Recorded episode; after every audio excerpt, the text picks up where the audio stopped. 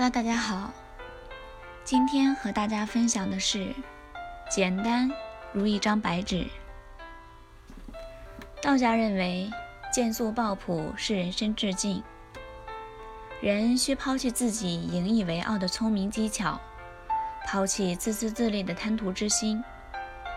如果人人皆能如此，便不会有作奸犯科的盗贼，即所谓的绝巧气力，盗贼无有。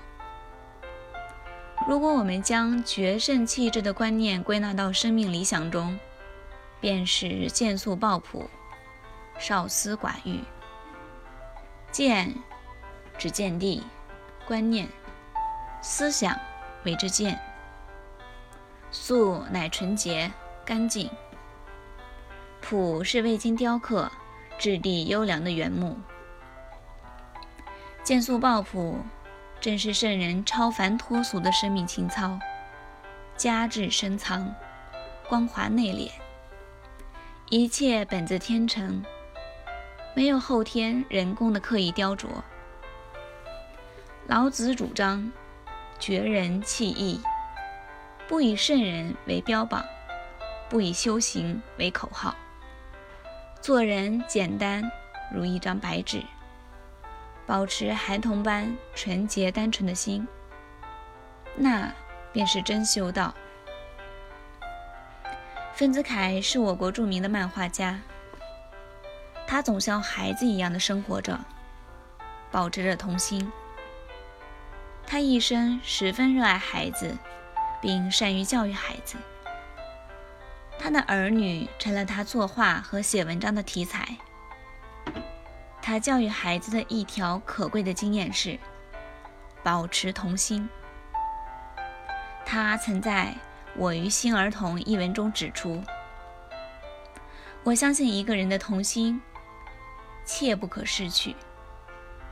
大家不失去童心，则家庭、社会、国家、世界一定温暖。”和平和幸福，所以我情愿做老儿童，让人家去奇怪吧。丰子恺曾做过一个生动的比喻，他认为由儿童变为成人，好比由青虫变为蝴蝶，而青虫生活在和蝴蝶却是大不相同的。他告诫成年人，对待孩子。绝不能像在青虫身上装翅膀，教它与蝴蝶一同飞翔，而应该是蝴蝶敛住翅膀，同青虫一起爬行。丰子恺常常唱着小曲逗孩子睡觉，三笔两笔画幅画引孩子们笑，和孩子们一起用积木搭汽车。造房屋，把小凳子摆一成排，玩开火车，甚至和小女儿抢着看《新儿童》杂志，一起讨论里面的问题，玩里面的游戏。古人认为，素如一张白纸，毫不沾染任何颜色。人的思想观念要随时保持纯洁无杂。不思善，不思恶，单纯如孩童。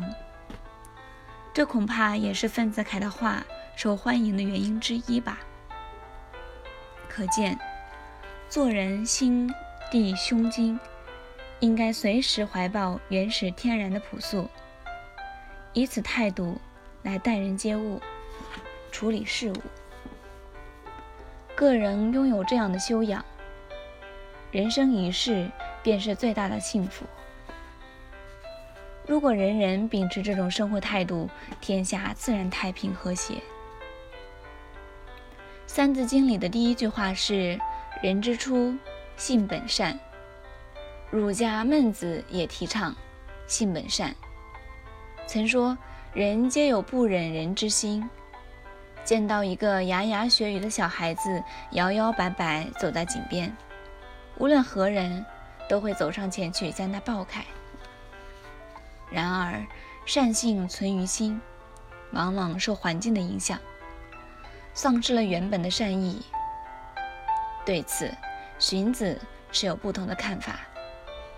他在《性恶篇》开篇就说：“人之性恶，其善为也。人性本是恶的，其善是人为的。人有为善的可能，就在于后天的学习修为。对于本性问题，可谓仁者见仁，智者见智。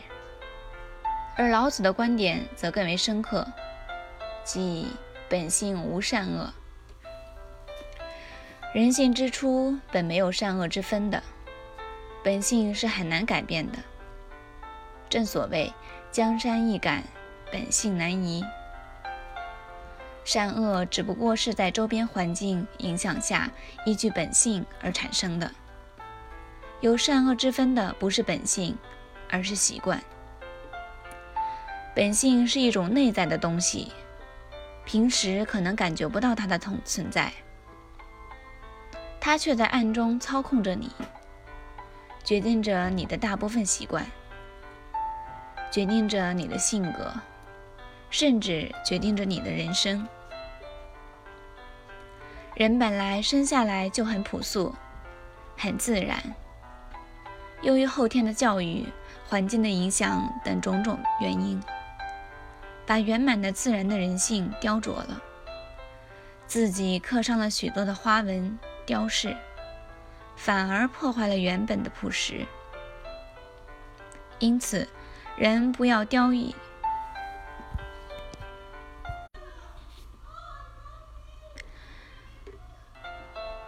人性之初本没有善恶之分的，本性是很难改变的。正所谓江山易改，本性难移。善恶只不过是在周边环境影响下，依据本性而产生的。有善恶之分的不是本性，而是习惯。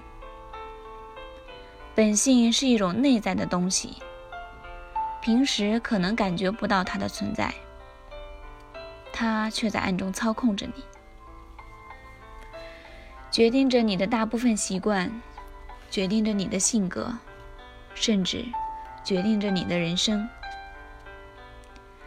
人本来生下来都很朴素、很自然的，由于后天的教育、环境的影响等种种原因，把圆满的自然的人性雕琢了，自己刻上了许多的花纹雕饰，反而破坏了原本的朴实。因此，人不要刻意雕琢自己本性的棱角，要保持住生命中最朴素的东西。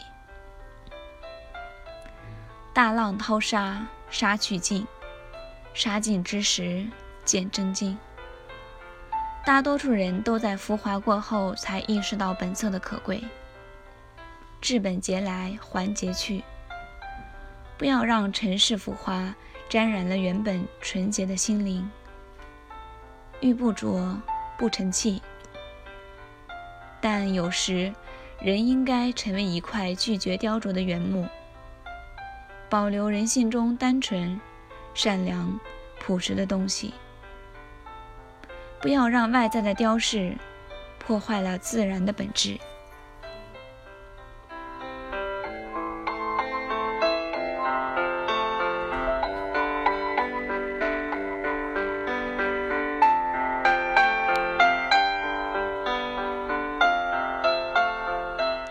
好了，各位朋友，今天的分享到此结束，谢谢大家。